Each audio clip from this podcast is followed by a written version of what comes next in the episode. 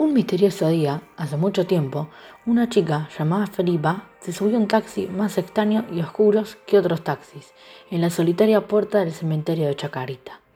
Ya arriba del taxi, Felipa se preguntó, ¿dónde voy? ¿A dónde llegaré? Empezó a contarle sobre su vida y le preguntó al taxista, ¿le dan miedo los cementerios? ¿Hacia dónde me lleva? Y al no recibir respuesta alguna, sintió intriga de tocarlo.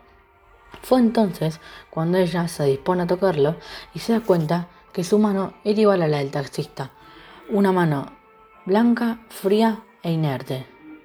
En ese preciso momento, el taxista frena y allí Felipa se da cuenta que en realidad no había salido del cementerio y sin entender intentó llorar, pero no pudo. En ese momento se da cuenta que todo era una pesadilla verdadera y que en realidad estaba muerta. Cuenta la historia que al día siguiente la contaron muerta sobre la tumba de su madre.